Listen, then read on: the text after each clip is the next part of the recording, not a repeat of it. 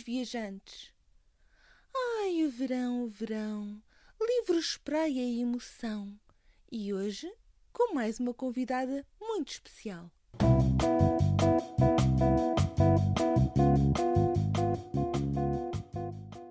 Hoje temos connosco a Bárbara, do podcast Fora da Estante e da página de Instagram Barbara Review Books.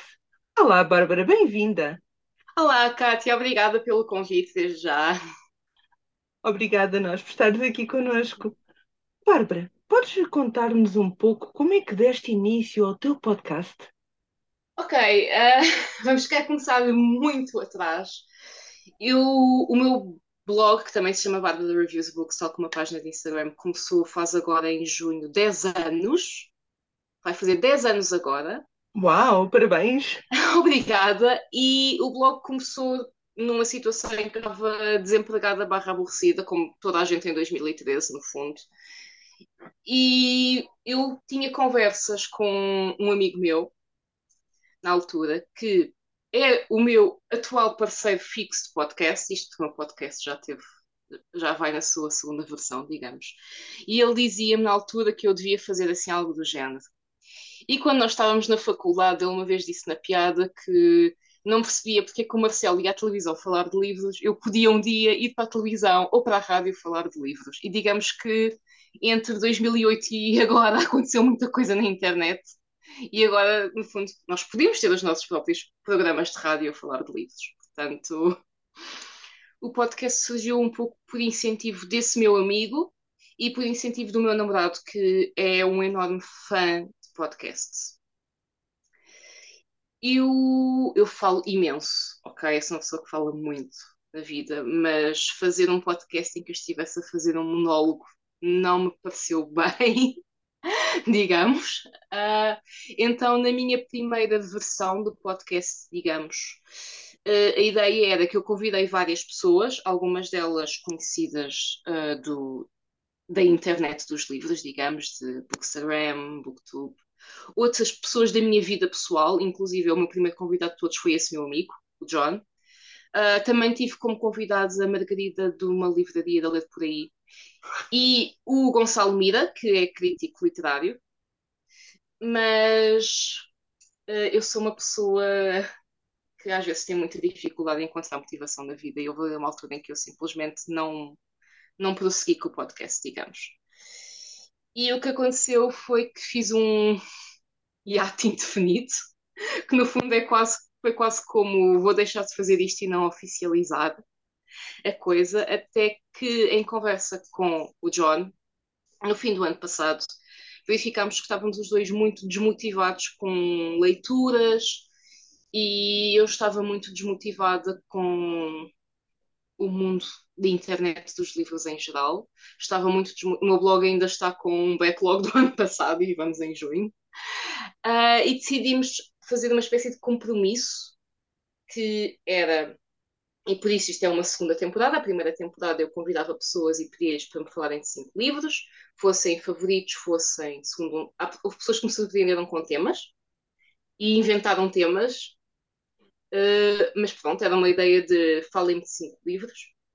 Desta vez, eu e o John falamos das nossas leituras do mês passado. Portanto, no fim de janeiro, falámos dos livros que tínhamos lido em janeiro. E, e depois, no primeiro sábado de cada mês, é publicada então a nossa conversa. A nossa meta é bastante singela e execuível. São três livros. Acho que é uma meta saudável. Sem dúvida. Sem dúvida e no fundo nós lemos, é uma coisa que eu sempre fiz, eu sempre li o que me apeteci. Eu leio muitas coisas que nem sequer estão traduzidas para português. No entanto, para ti hoje tive o cuidado de trazer coisas que estão disponíveis em português, porque queremos chegar às pessoas.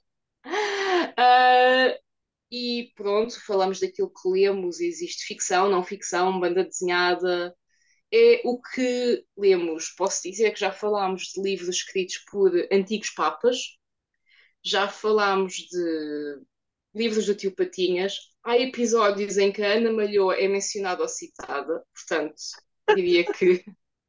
Toda a gente quando o Poereré fica feliz. Sou eu.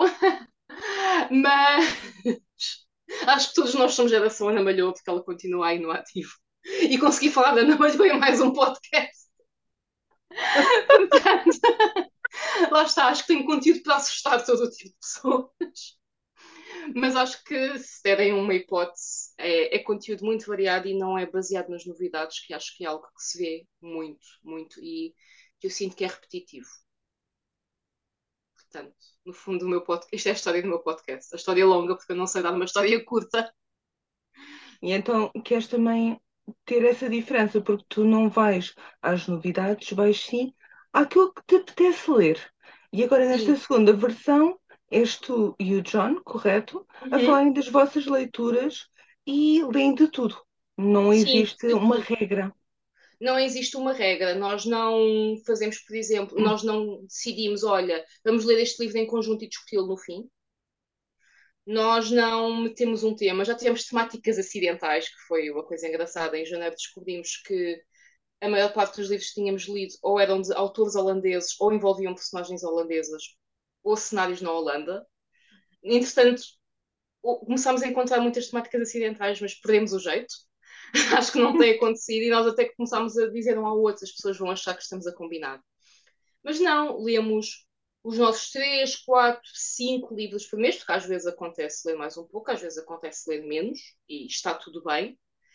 Uh, mas falamos de todo o tipo de livros. Livros infantis, por exemplo, mesmo para crianças muito pequenas, aqueles picture books, ou livros para crianças mais crescidas, bandas desenhadas. O John chegou a falar de um guia de tarot. Portanto, dá para encontrar tudo no nosso podcast.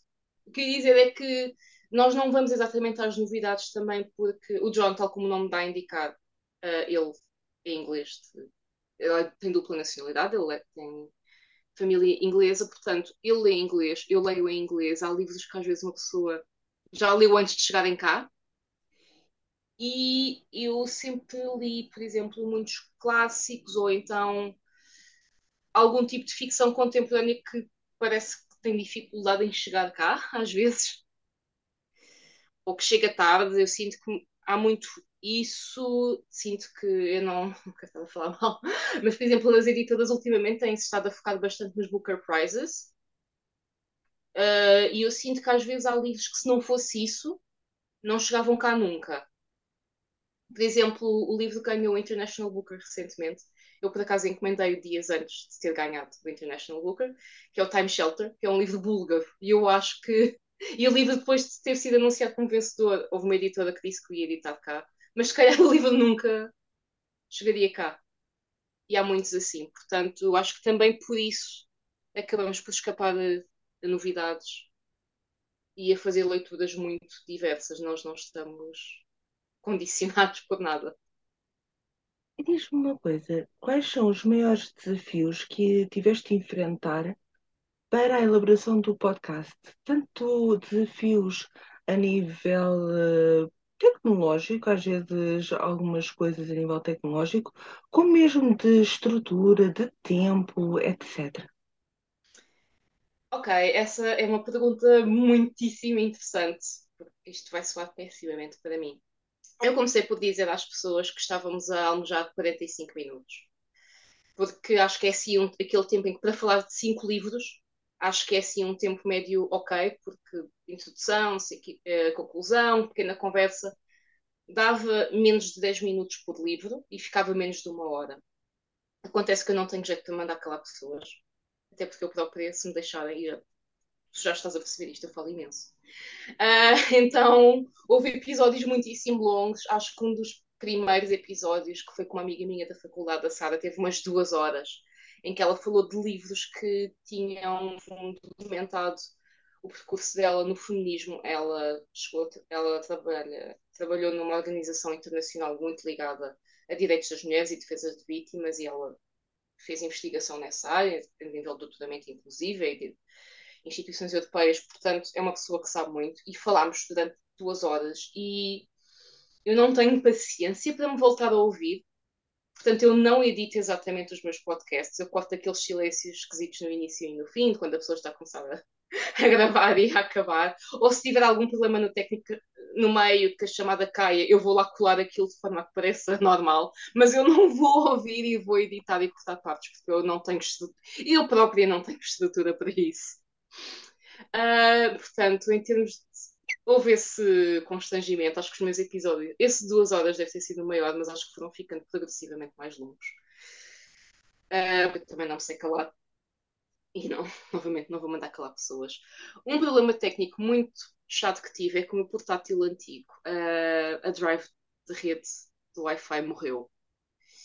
Portanto, enquanto eu não arranjei um portátil novo, também hum. foi um fator de hiato porque eu conseguia fazer coisas naquele computador, apenas não conseguia depender do Wi-Fi a longo prazo.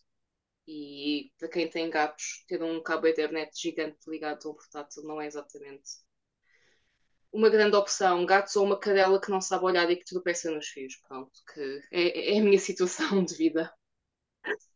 Portanto, em termos de desafios foi isso. Montar o podcast foi fácil e houve pessoas que, entretanto, me perguntaram qual era o site ou software que usavas, como é que gravavas. Eu, por exemplo, gosto de usar o Skype. Eu sou uma pessoa old school, eu gosto de usar o Skype. Uh, de resto, mas sim, houve constrangimentos a níveis técnicos, especialmente por eu ser pobre e não ter comprado um portátil logo a seguir.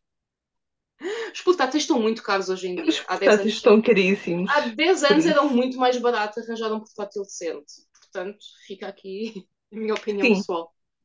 Sim, os portáteis estão caros, até porque os componentes uh, devido ao que ocorreu com a pandemia e isso tudo, uh, eles encareceram imenso.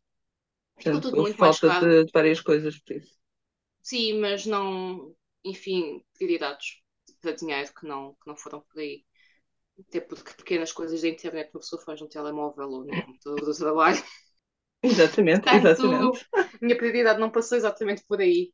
Mas de resto foi tudo bastante ok. Acho que as plataformas hoje em dia com uma simples pesquisa na internet uma pessoa descobre como fazer um podcast e novamente eu como não, não edito sons, não edito conteúdos, não edito nada, levam comigo como eu sou, comigo e com o John neste momento, acho que nesse aspecto não, não é mais este tipo de fé de ver que pequenas coisas da vida.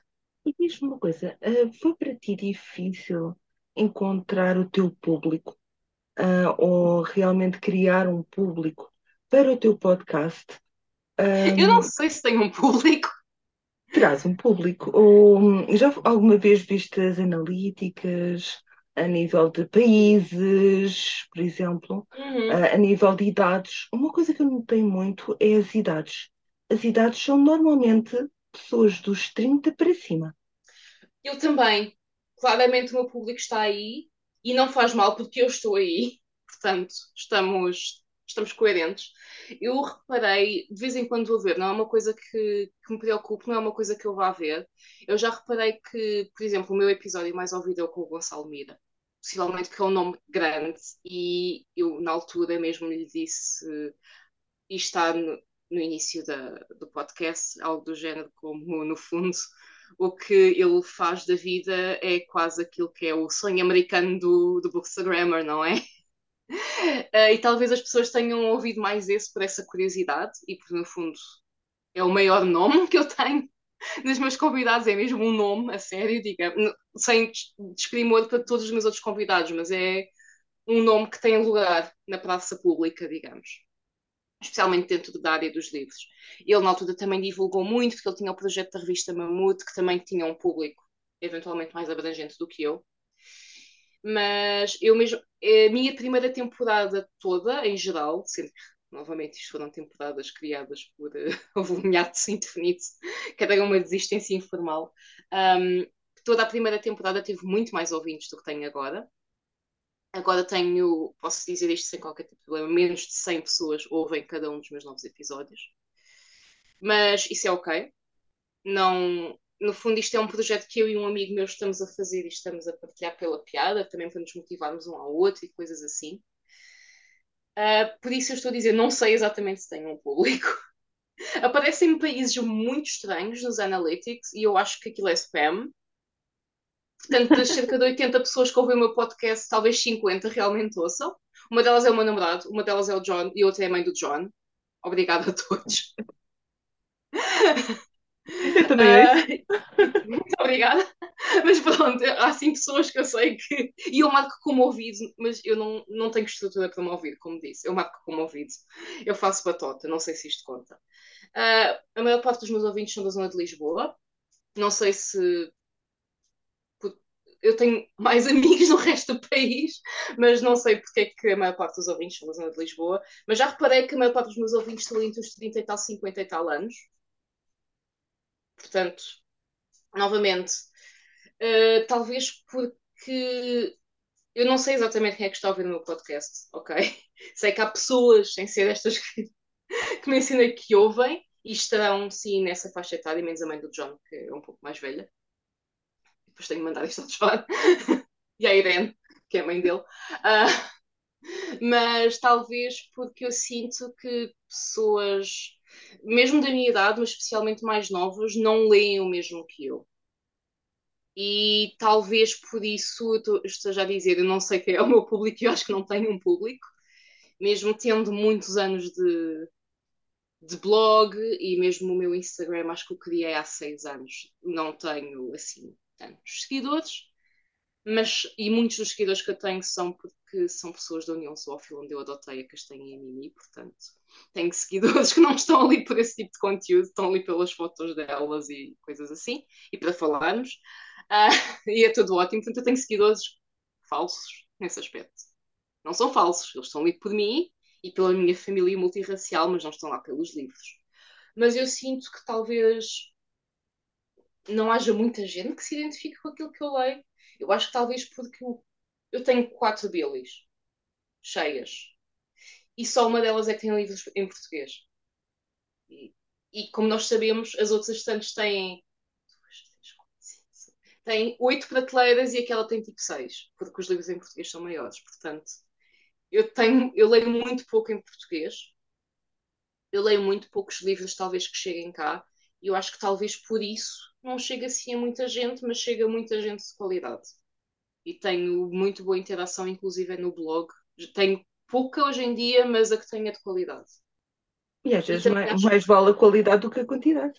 Sem dúvida. E também acho que o John falar de livros de papas logo para abrir o primeiro episódio de todos não ajudou. É um livro do Ratzinger que ele ainda nem sequer acabou, mas ele teve de mencionar mesmo para matar a audiência. Portanto, talvez por isso não, tinha, não tínhamos ainda encontrado o nosso público. E agora passando um bocadinho mais para o verão. Normalmente o verão rima com férias. Imagina que sem budget, sem mente, sem nada. O que é que mais gostas de fazer no verão e qual seria o teu destino de férias idílico? Ok, um, vou separar as questões de certa forma, porquê? Porque eu sou uma pessoa que sofre opostos com o verão, eu hoje estou a morrer de calor e estão para aí 28 graus, eu estou a sentir que estou num sofrimento imenso. Eu não sou muito pessoa de verão e gosto mais de fazer férias fora do verão. Portanto, o que eu posso dizer é que uma das viagens que eu mais gostei de fazer foi quando fui a Praga em dezembro de 2016. A única coisa que eu gostei menos foi que lá anoitece muito cedo e, consequentemente, os sítios fecham muito cedo. Os museus fechavam às 5 da tarde. Portanto, uma pessoa acaba por não aproveitar tão bem o tempo. Mas minha, as minhas férias de sonho não seriam numa praia. As minhas férias de sonho, eu acho que gostaria de fazer ali uma Áustria-Hungria, ali uma, uma Boémia, genericamente falando. Uhum. Que gostei muito de Praga, mas nunca vi nem a Eslováquia, nem a Áustria, nem a Hungria. Eu acho que a Áustria deve ser um país lindíssimo, Viena deve ser das cidades mais bonitas do mundo novamente, eu sou uma pessoa talvez um bocadinho contra a corrente em certas coisas, porque eu penso em verão e não penso em praia, eu penso em fechar-me no quarto a morrer de calor. Mas fechadas.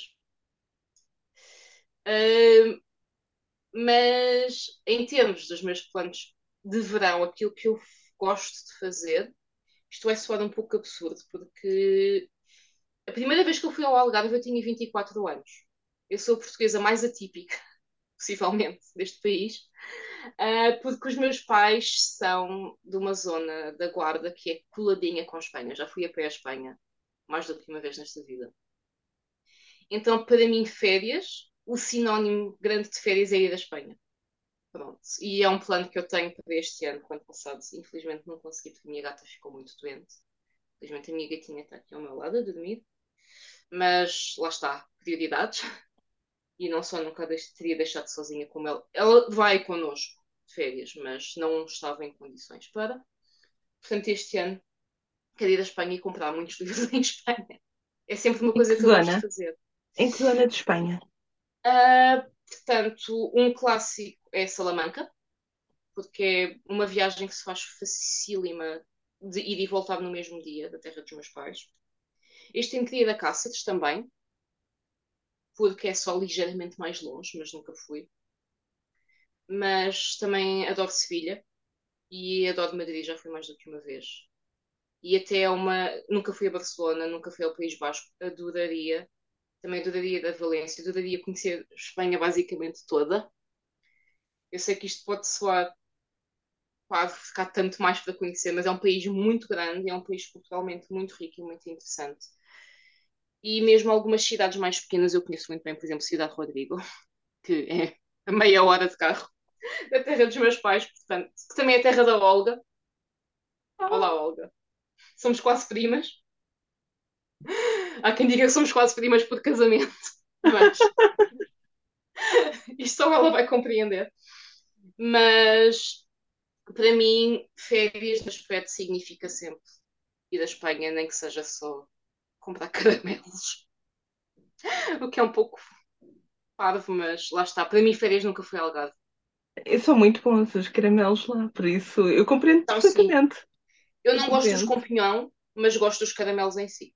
E diz-me uma coisa: bebidas de eleição para os dias mais quentes? Ai, para mim é café o ano todo. Eu estou a beber café, eu fervi água. E estou a beber café, mesmo tendo dito há bocado estão 28 graus e eu quero morrer. E é café o ano todo, o dia todo. Vida toda. Normalmente eu pergunto se praia ou campo. Neste caso eu vou-te perguntar antes que cidade e que destino de férias culturais. Escolhe uma cidade com férias culturais com vários museus, por exemplo. Cidade nunca fui, vou repetir Viena, porque acho que deve ser magnífico, os palácios, os museus, tudo. Cidade a que já fui muitas vezes e inclusive é na qual já vivi, Paris. Porque mesmo já lá tendo vivido, falta-me ver muita coisa mesmo nos arredores falta-me ver muita coisa. Acho que é uma cidade em que há muito para ver, muito para fazer, não esgota. E se fosse algo fora da União Europeia? Isto é, vamos sair aqui da União Europeia. Escolhe um uhum. continente e um país onde gostarias de conhecer até melhor a cultura desse, desse país. Ok. Um, essa é uma pergunta que para mim é muito difícil porque eu acho que devo ser a pessoa mais egocêntrica do mundo. As pessoas dizem, eu adorava ir aos Estados Unidos e eu tenho zero interesse. As pessoas dizem, eu adorava ir ao Brasil e eu tenho zero interesse. Um, portanto, essa é uma pergunta muito curiosa. Eu acho que gostava de conhecer Marrocos. Eu tenho uma amiga que é marroquina, conhecia quando estive em Paris dessa vez. E acho que deve ser um país interessantíssimo aqui, tão perto, e é super diferente. E isso para mim dá-me mesmo muito interesse. Também gostava muito de ir à Turquia, apesar de eles quererem, não é a União Europeia. E também tenho um interesse cultural enorme com Israel, que apesar de entrar na, na Eurovisão, não é a União Europeia. E sim, eu consigo sempre baixar o nível com referências musicais. Mas não é um país que eu quero exatamente visitar, porque tem sentimentos conflituantes, não só por causa do conflito efetivo, mas eu tenho sentimentos conflituantes quanto à existência de Israel. Mas acho que o judaísmo, culturalmente, é uma religião interessantíssima, interessantíssima mesmo. E acho que deve ser, em todo o aspecto cultural, aquelas, aquela, lá está a Mesquita Azul, digamos, uhum. lá de Jerusalém. Jerusalém deve ser uma cidade interessantíssima, com um cruzamento imenso de culturas, religiões, tudo apenas. Tenho sentimentos muito complicados quanto a Israel enquanto país. E... Na, na Turquia também tens a Hagia Sofia, que exatamente tem a parte pagã, onde foi uh, colocada uma igreja e onde foi colocada uma mesquita. Tem todas essas camadas. É muito interessante. Sim, eu acho que toda essa zona, por esse motivo, deve ser mesmo super interessante. Claro que há lá países que têm um bocado menos interesse visitado do que outros, até porque não quero morrer assim tão, tão cedo. Uh, sim, eu tinha uma piada com amigos meus quando, quando houve todo o problema no Egito há 10 anos, era pessoas que parecem ter interesse em fazer quase tipo turismo de guerra, turismo revolucionário. Eu não tenho interesse em ir para esses sítios que não estão assim tão seguros. Uh, sou sincera. Mas é uma zona que eu acho que deve ser muito interessante. A minha madrinha, há uns anos, foi visitar o Irão, era, por exemplo, era, ela disse-me que tinha um interesse enorme, mas ela foi com uma viagem organizada com mais 500 pessoas, não é? Não 500, obviamente, mas um grupo grande que conferia segurança em números e não eram assim tantos que, que não dessem pela falta de alguém. Mas sim, são culturas interessantíssimas, super diferentes, mas confesso que sempre me prendi muito porque acho que a Europa também é tão diversa que há mesmo muita coisa que me interessa. E agora vou-te fazer uma pergunta sobre as leituras de verão para os nossos viajantes. Tinha-te pedido cinco livros hum. ou coleções, porque isto aqui pode-se fazer batota, não há qualquer tipo de problema, uh, para recomendares de leituras de verão para este ano. Ok. Eu sou uma pessoa que eu pensei, eu não sou uma pessoa que planeia leituras. Portanto, eu poderia ter entendido essa pergunta de duas formas, que é o que é que eu acho que vou ler este verão e dizia cinco livros, só que eu não planeio leituras, eu leio aquilo que eu leio bastante e é isto que me apetece agora. Eu odeio planear leituras e por isso eu sou um pouco avessa a leituras conjuntas, porque sinto muito condicionada.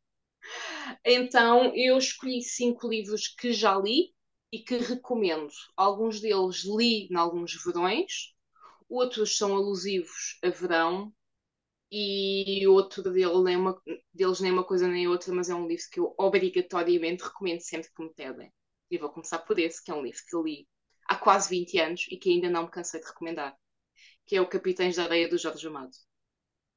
Eu li esse livro em dezembro de 2003 para a escola. Eu se calhar foi em novembro, eu lembro-me de anoitecer muito cedo e de ter sido nesse ano da escola, foi quando eu estava no nono ano, já foi há uma vida atrás, completamente.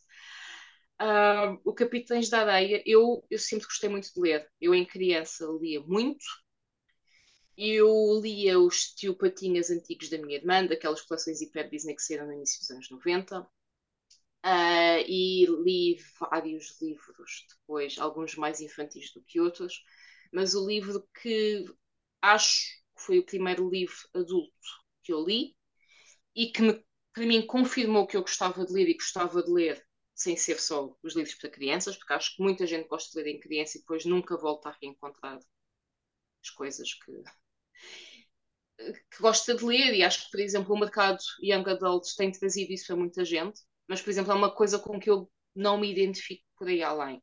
Pronto sinto até que há mais ênfase hoje em dia no young adult do que nas leituras infanto-juvenis, aquelas que são para aquela faixa etária dos 8 aos 14, 15, 16, que acho que é um mercado muito esquecido que eu gosto muito de ler, já agora.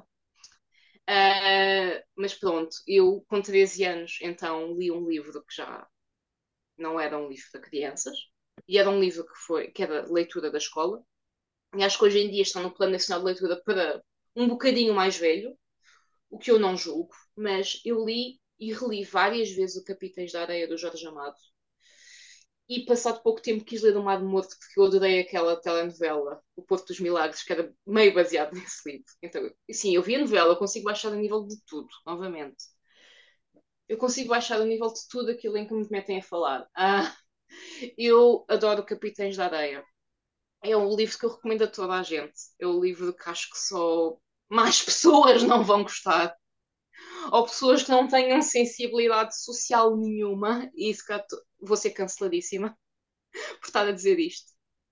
Porque eu acho que é um livro maravilhoso. Eu li esse livro com 13 anos e reli-o várias vezes. Eu não li o livro há muito tempo. Entretanto, fui lendo outras coisas, outros Jorge Amado, outros não. Mas não só é aquele livro que eu naquele momento compreendi ok, eu gosto de ler outras coisas sem ser Triângulo J, que adoro o Álvaro Magalhães, ele lançou agora um livro recentemente e eu quero, portanto, nada contra, ok, eu li um Triângulo J há tipo 3 ou 4 anos, portanto, eu estou a falar novamente sem desprimor absolutamente algum. Um, mas o, o, e li, inclusive, a Triângulo J quando já tinha 15 ou 16 anos, portanto, estamos aqui. Eu não, eu, não, eu não estou nesta vida para julgar ninguém. Esta é a minha postura nesta vida. Mas o Capitães da Areia, aliás, eu vou julgar quem achar que o Capitães da Areia não é um bom livro. Acho que é esta sim é a minha postura na vida. É a única pessoas, as únicas pessoas que eu vou julgar são pessoas que leiam aquele livro e achem que é só um livro, ok, ou que é aborrecido, porque é um. Eu não.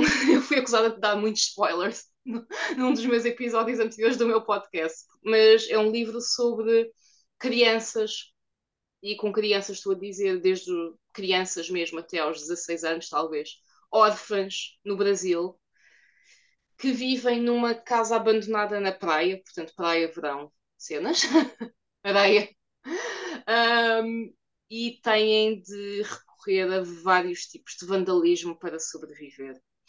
E a pobreza é uma. É um, dá-lhes uma vida muito dura e eles têm de crescer muito rápido. E há ali vários momentos que focam em vários dos personagens. E para mim, o grande momento emocional do livro não é aquele que toda a gente acha, mas é quando um dos personagens que via na religião que é algo com que eu não me identifico de todo, mas ele via na religião aquilo que era, no fundo, a esperança para ele, e ele sente-se tentado a roubar uma peça de um menino Jesus, porque é um menino Jesus que está numa montra e é tão pobre e tão feio, e ele sente eu sou aquele menino Jesus, e tal como ninguém vai comprar aquele menino Jesus, a mim ninguém me quer. Acho que é um livro muito forte e é o livro que eu recomendo a toda a gente, sempre, absolutamente, sem qualquer tipo de reserva. E tu sentes que nas releituras que fizeste foste sempre ganhando mais uma camada na história? Isto é, foste sempre trazendo contigo um pouco mais daquilo que, que estavas a ler? Eu vou ser sincera, eu li o livro umas 5 vezes, mas acho que não leio há 15 anos. Eu, li, eu na altura relia muito. Entretanto, comecei a comprar mais livros em geral, mas na altura relia muito o que tinha. Mas é um livro que eu sempre reli com muito gosto, muito prazer. E acho que sim, acho que é um livro riquíssimo e se calhar, como tem vários personagens que uma pessoa pode tentar focar mais no outro deles numa outra leitura, para mim esse momento do pirulito é aquele que me ficou sempre, sempre, sempre, sempre, porque não sei, há, lá momentos que as pessoas acham muito mais fortes e mais emocionais, mas para mim foi aquele, mas há ali muita coisa.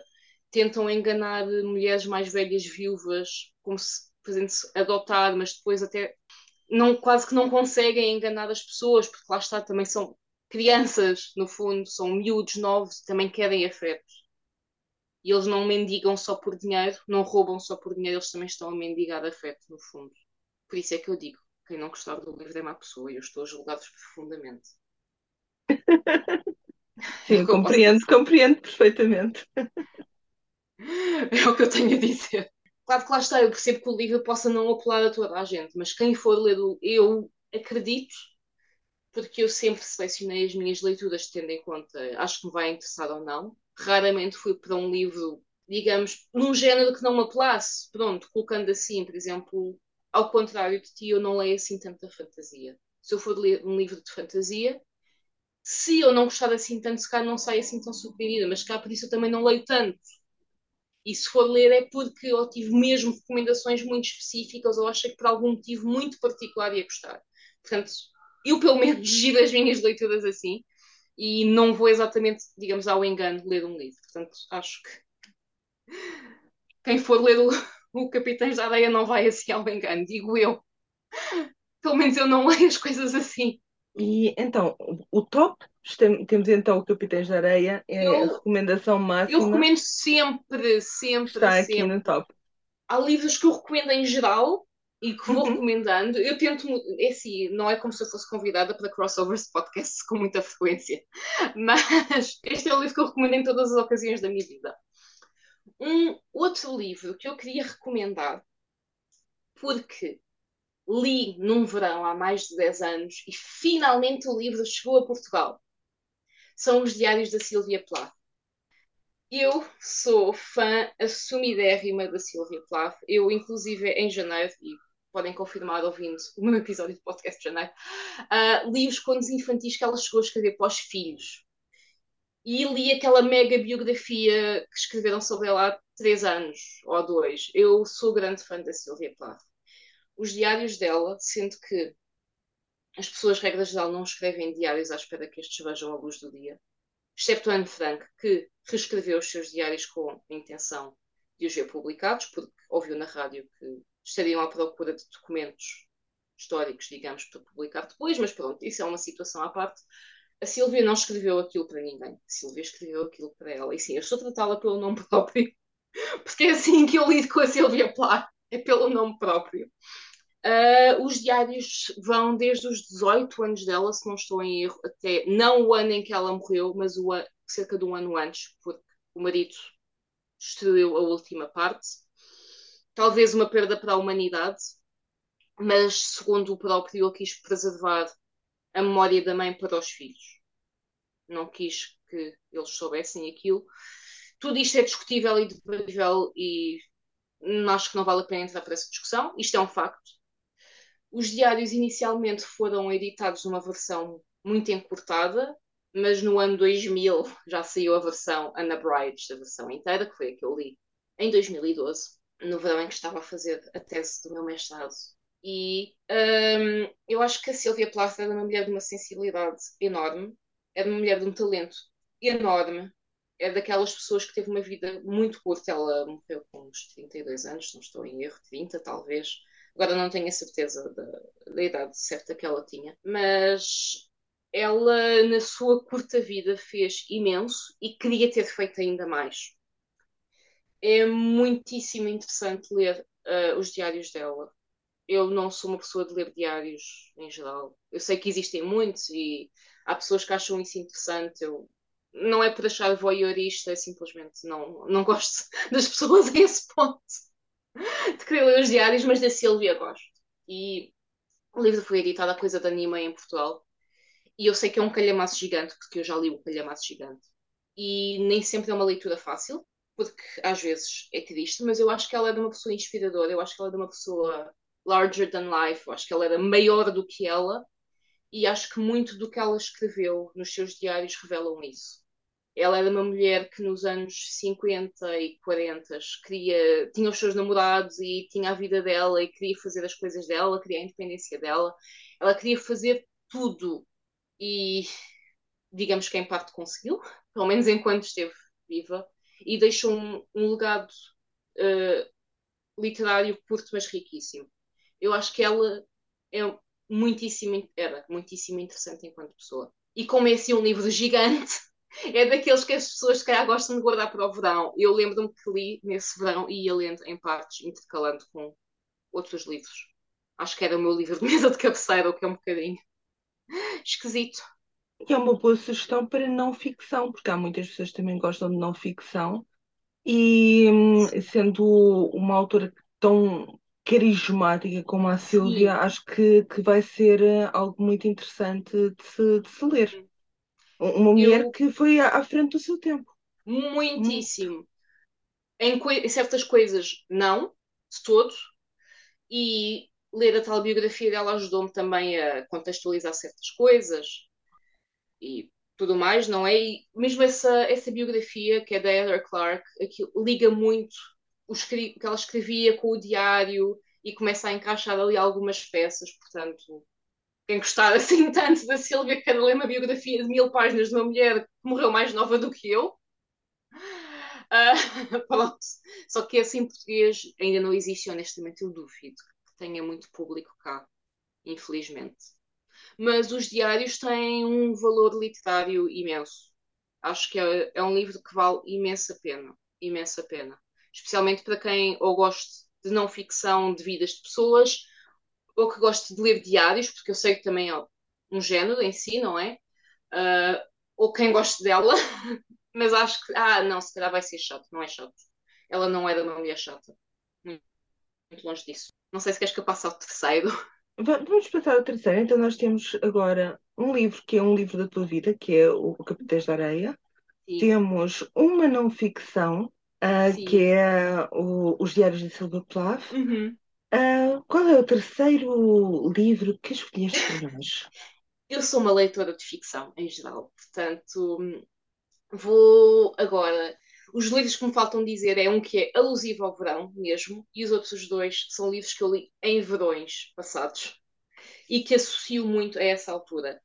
O que é alusivo ao verão é o Finalmente o Verão, da Gillian Tamaki e da Mariko Tamaki.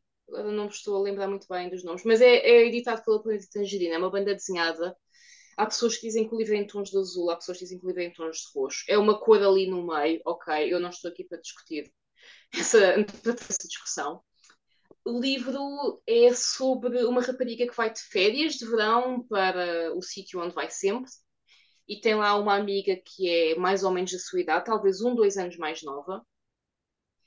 E é um livro muito sobre aquela fase em que a pessoa está a crescer e a mudar e as coisas parece que não estão a acompanhar muito bem ou que já não são exatamente aquilo que eram. Um, eu, enquanto pessoa que toda a sua vida foi de férias para o mesmo sítio, é a aldeia dos meus pais, consegui relacionar-me um pouco com aquele livro que eu lembro-me que eu tinha uma amiga que era um, dois anos mais velha do que eu. E houve um verão em que simplesmente eu acho que me tornei aborrecida para ela. Portanto, no fundo, eu era, não era a personagem mais central do livro, neste caso era a outra. Uh, mas eu acho que é um livro muito bonito e muito adequado a várias idades.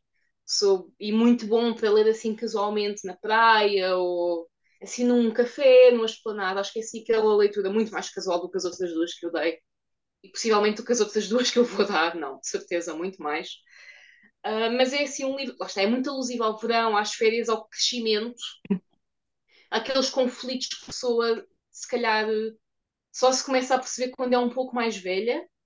Portanto, acho que é um livro que é muito válido não só para aquela idade de 11, 12 anos que é retratado no livro, mas também para ler enquanto adulto. Não acho que seja uma obra-prima, mas acho que é um livro muito bom e uma leitura muito boa, mesmo para quem eventualmente não gosta tanto de banda desenhada ou não esteja habituado a ler. Acho que é uma boa leitura casual de verão. Eu já tinha a namorar esse livro, vou ser sincera. Eu gostei imenso das ilustrações uh, e, e do, das cores, das tonalidades, realmente gostei muito. Uh, sendo azul, roxo, o, o que queiram chamar, exatamente. Um, cor da minha camisa. Ora aí está, ora aí está. E, e é um, então um pouco um coming of age, correto? É de descobrir, de dar uma, um outro passo em frente na, na nossa uhum. vida. Uhum. Sim, sim, sim, tem um toque muito coming of age. Sendo que eu sinto que os coming of age tradicionalmente focam numa idade ligeiramente mais velha, ligeiramente, e não sempre. Por exemplo, To Kill a Mockingbird é talvez até um pouco mais novo, mas o The Catcher in the Rye já tem 16 anos, portanto. Mas sim, é por essa altura de pré-adolescência adolescência, ter nova consciência do mundo à volta e dos problemas dos adultos, não é? Acho que é um livro mesmo muito bom. Acho que é um livro que tem muitas camadas e que dá para fazer, dá para ler e também focar em, em muitas partes. Portanto, finalmente, assim, um livro um bocadinho mais leve. Também consigo. É bom ter um, um, um leque variado até porque isto vai abranger vários tipos de autor, de leitores, perdão, uhum. Uh, e então é bom ter este leque variado. E às vezes, uh, eu sou, por exemplo, uh, fã de, de, fantasia. Eu uhum. leio bastante fantasia. Isso não implica que eu não leia um Camus. Nós podemos ler um pouco de tudo e eu acho que é isso que nos constrói. E, e as obras que tu tens estado a mencionar realmente têm um leque variado e pode ser até que desse leque variado as pessoas pensem, ok, este se calhar é um livro para onde eu iria, mas este também, este não é tanto a minha praia, vamos dizer a expressão, mas sim. é bom sair da nossa zona de conforto e ir sim, lá. Sim, sim, sem dúvida. Era aquilo que eu te estava a dizer há pouco. Eu talvez não penda tanto para livros que sei que não são o meu género, mas eu acho que leio coisas muito variadas, como disse há pouco. Eu leio Álvaro Magalhães e já tenho mais de 30 anos e acho que está tudo ótimo. Aliás, eu em maio li um livro para um público que acho que o livro diz que é para maiores de 9 anos e gostei muito e dei 5. Portanto, acho que podemos ler tudo. Eu, Sim. Eu posso dizer que há um livro de fantasia, que é uma, uma trilogia, um, His Dark Materials. Já li. Um, é dado como middle grade. Uhum. Eu li uh, Eu também, e digamos que, quer dizer, tem um deus semi-morto e etc, e tem árpias e coisas assim. Eu acho que no middle grade vão, uma criança vai apreender aquilo de uma maneira, nós como adultos Sim. vamos uhum. apreender de outra. E as Sim. lições são importantes de formas diferentes consoante a idade. Sim, eu confesso que não gostei muito do último livro, porque imagina criaturas com rodas, hum, não consigo, não chego aí. Não chego aí, não atinjo. Rodas com sementes, não. Para mim, há coisas que não dá. E eu, por isso é que eu digo, eu não sou boa a ler fantasia, eu não sou muito boa a ler ficção científica, o meu namorado adora, ok? Uh, e lá está, convivemos bem, acho eu. Gosto de acreditar que sim. Uh, mas pronto, eu leio coisas mesmo muito variadas. Talvez às vezes há tal coisa, eu sempre li mais clássicos, mas uma pessoa também chega a certa altura e já os leu quase todos. E há mais coisas para ler. E eu, se calhar, sem ser eh, aqui o finalmente o verão, os dois outros livros que eu vou apresentar também são clássicos. Portanto, temos um clássico brasileiro, temos os Diários da Silvia e temos mais dois clássicos geograficamente diversos, uh, mas eu leio muita coisa, ok? Não leio livros do Papa, esse é o John, mas se forem ouvir o meu podcast, eu ouço muita coisa muito diferente. Acho eu. Gosto de acreditar. Não leio livros do Papa, eu gostei eu dessa. Não, não, essa não sou eu, esse é, o, esse é o meu colega de podcast. Há que fazer aqui a distinção, antes que as pessoas vão ver a descrição do, do episódio de janeiro e vem o livro de Joseph Ratzinger. Não, essa não fui eu. Mas pronto, posto isto, se calhar passo ao meu quarto livro, que é O 100 Anos de Solidão, do Gabriel Garcia Marques. Aqui acho que é um livro que muita gente leu, mesmo quem não tenha eventualmente muito interesse em livros mais pesados, clássicos, etc. Porque acho que é um livro que é mesmo universalmente tido como sendo muito bom.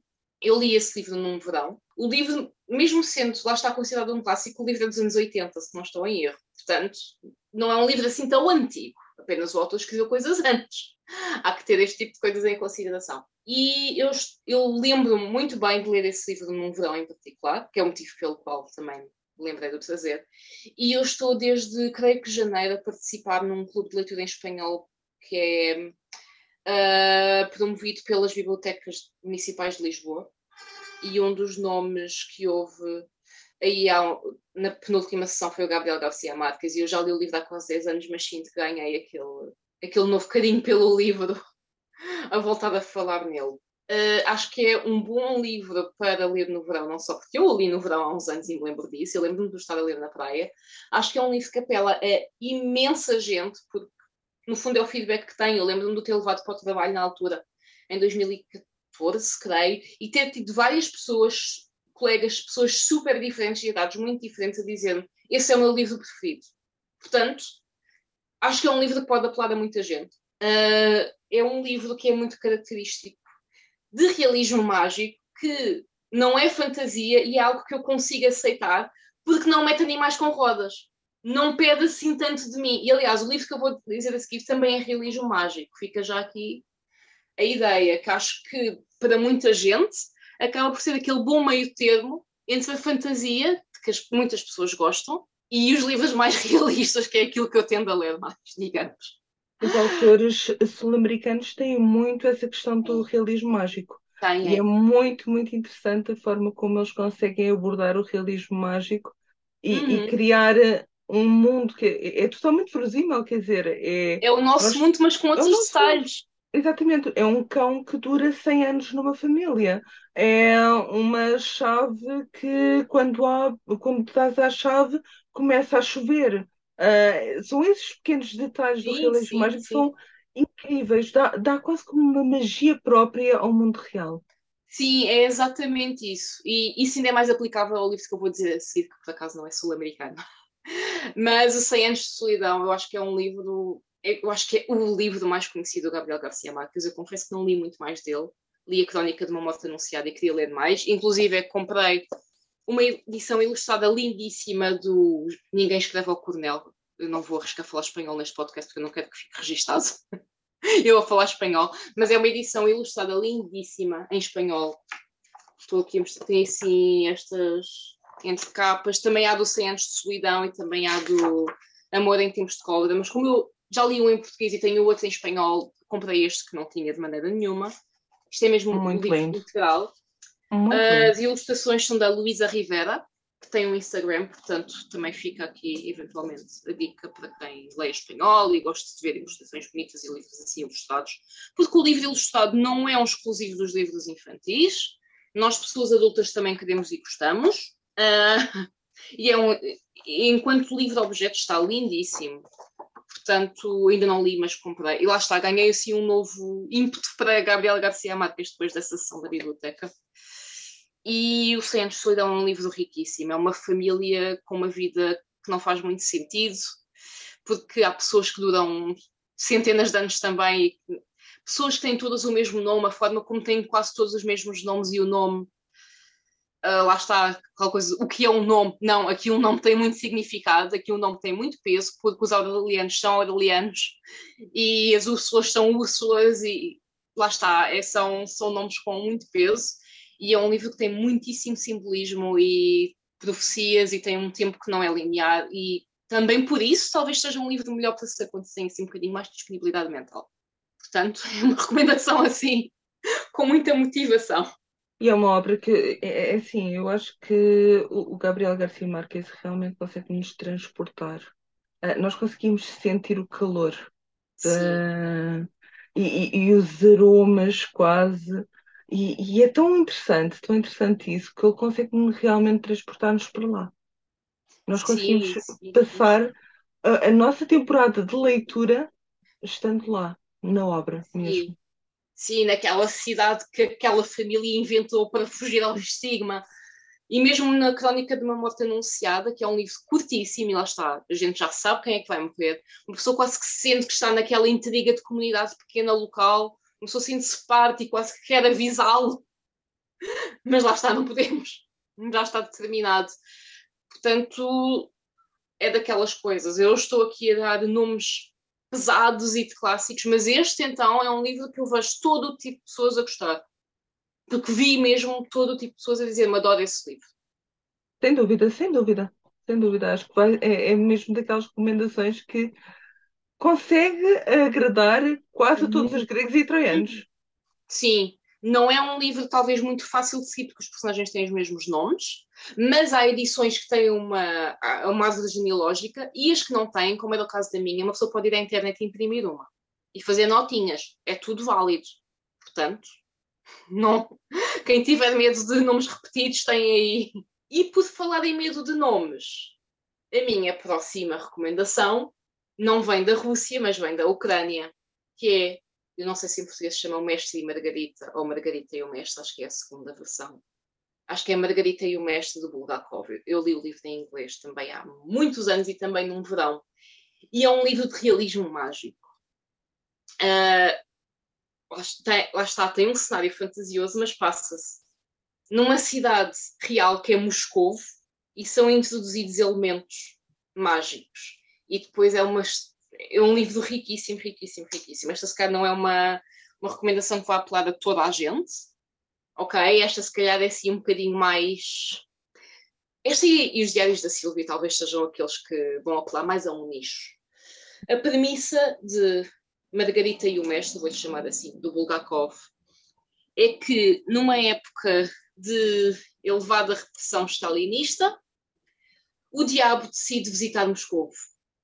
E o diabo não vai sozinho, o diabo tem os seus ajudantes, entre os quais um gato antropomórfico preto, que é tipo, aparece na capa de quase todas as edições do livro. O gato vodka e anda com uma pistola.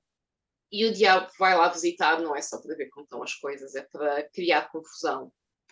E cria muita confusão entre os meios literários, entre as elites políticas, entre tudo, vai fazer até um espetáculo de variedades, que é como quem diz um espetáculo de magia, em que acontecem muitas coisas muito bizarras.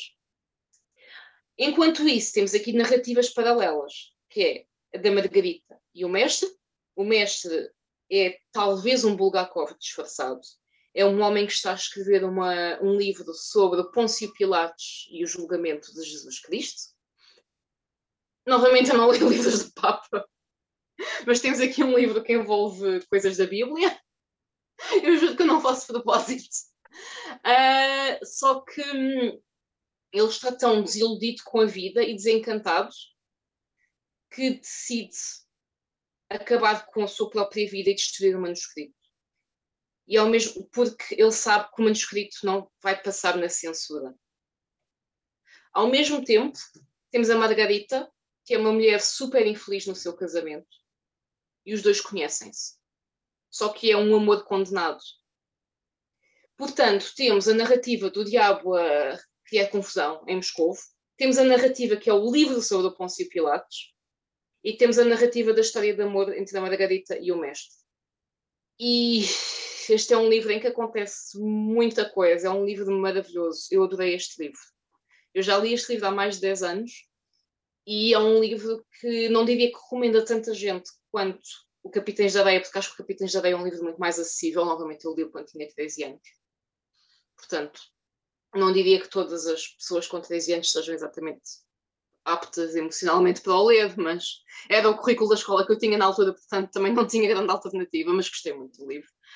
Este talvez recomendasse com mais algumas reservas, porque é um livro um pouco maior, julgo tem umas 400 páginas, o que não é enorme, mas tendo em conta que tem temáticas até pesadas, no sentido em que temos lá uma história decalcada da Bíblia no meio, não é? Que não é exatamente não é uma leitura leve, é o julgamento de Jesus Cristo, por exemplo, e todo o impacto emocional que essa escolha tem para o próprio Pôncio Pilatos. Pôncio Pilatos, agora estou confusa, mas lá está, não, não sou a pessoa para falar de coisas da igreja e religiosas em geral. O Pôncio Pilatos, acho eu. eu vou ser completamente cancelada. Uh, e depois tem toda uma história de amor não exatamente possível, porque, como eu disse, o diabo envolve-se também num meio literário que está a sofrer grande censura e, enfim, é um livro maravilhoso. Há muitos anos, aliás, há uma série de 2005 ucraniana deste, deste livro, que há muitos anos estava no YouTube com a possibilidade de legendas em inglês só que agora já não está com a possibilidade de legendas em inglês, o que é uma pena, porque a série é muito boa e tem uma banda sonora muito boa. Mas para quem saiba ucraniano, fica a recomendação. Não é uma língua que eu saiba. Mas o livro é magnífico. É pena realmente terem tirado essa opção, então. Se calhar já está novamente. Eu é que não voltei a ver eu vi há uns anos que já não estava com a opção, ou se calhar era outro upload, né? Mas é uma série ucraniana um, que eu achei muito boa. Estava a preto e branco, o que também dá aquela sensação dessa opressão que também está a ser relatada e que quase que é uma opressão que é quase levantada com as coisas que o diabo e a sua trupe fazem é um livro muito. Sei que tem algo de autobiográfico do autor, porque ele estava muito desencantado com a censura e ele próprio já tinha tentado queimar os seus próprios livros, e este livro foi muito alvo de censura também. Portanto, acho que é assim uma história circular em torno de, de si próprio, do livro mesmo. Uh, portanto, esta talvez seja uma recomendação não para toda a gente, mas eu recomendo na mesma. E é uma recomendação muito atual. Sim, eu acho que sim. Ditadores na Rússia. É uma recomendação muito atual. Ditadores na Rússia. Uh, sim. Sendo que o Bulgakov é reconhecido como sendo um autor russo porque na altura estava a existir era o URSS, mas ele nasceu em Kiev. Portanto, o Museu Bulgakov é em Kiev. Portanto. Exato, exato. Por ele é ucraniano. ucraniano. E, ele, uhum. eu já li outros livros dele, e um deles é mesmo sobre a invasão da Ucrânia em 1905 ao passo pela Rússia. Não, esse livro achei um bocadinho mais chato, honestamente. Mas ele escreveu muita coisa muito variada. E este é possivelmente o mais conhecido dele e possivelmente mesmo o melhor. Mas eu li outras coisas. Li outro que também era um pouco realismo mágico, que era o Coração de Cão, que também está traduzido em português por uma editora qualquer que não lembro qual é. Uh, e ele também escreveu uma espécie de memória ficcionada sobre a sua experiência enquanto médico numa terra remota na Sibéria. Ou seja, chegar lá e tratar pessoas pobres e ficar dependentes de morfina, esse tipo de coisas que acontecia na altura. Uh, portanto, eu ainda li bastantes dele, tenho, há mais para ler. Nenhum deles superou o Master and Margarita, que acho que é um livro fabuloso, que tem muita coisa. E novamente, talvez não apele, a, como eu estava a dizer há pouco, eu acho que o 100 anos de solidão apela a muitos tipos de pessoas. Acho que é um livro que pode apelar a muitas pessoas que leem fantasia por ser realismo mágico. Este também é realismo mágico, mas talvez por ser um pouco mais pesado, pode não ser eh, eventualmente tão fácil para um leitor de fantasia mais casual. Não sei se estou a sentir com o casual. Pessoas que leem uh... fantasia mais juvenil, eventualmente. Sim, juvenil, porque é assim, Estás a perceber o que eu estou a dizer? Existe toda uma, uma onda de atualmente, principalmente, há toda uma onda de fantasia que vai muito para o grim dark, que é uhum. é exatamente bastante pesado, de personagens okay. que não são nem boas nem más, é aquele morally grey. E, e com muita intriga política, então aí tem muita política, por isso eventualmente eu acho que... pode ser. Sim, para... sim, sim. sim, sim, eu estou a dizer porque eu sei que fantasia é muito, e eu conheço muito mal, mas há aquela fantasia mais juvenil, por exemplo, que hoje em dia está muito na moda, sim e acho ótimo. Apenas não, não me identifico e não sei. Apenas acho que este não é o tipo de livro que iria ao encontro de quem lê outros tipos fantasia. Novamente, não sou a melhor pessoa para fazer comparações, mas acho que realismo mágico eventualmente é uma boa ponte entre aquilo que eu estou mais a ler. Há pessoas que acham que eu leio livros muito sérios, sabes? Mas é isso, são as minhas cinco recomendações, são variadas, acho eu. Muito variadas e, e pode apelar a vários tipos de público. E além disso, é o que eu digo, uh, às vezes nós pensamos que não é a nossa praia uhum. e depois vamos experimentar e gostamos imenso de, de, de X tipo de livro. E isso Totalmente. é muito bom. É eu muito acho, bom. Sim, eu acho mesmo que sim, há pessoas, lá está, eu própria, não tendo a ler certas coisas, eu não tendo a ler fantasia nem tendo a ler ficção científica porque é aquilo que eu tenho muita dificuldade em imaginar e visualizar coisas. Uhum. Por exemplo, a mim é mais fácil imaginar, ok, o diabo vai a Moscou, claro que isto.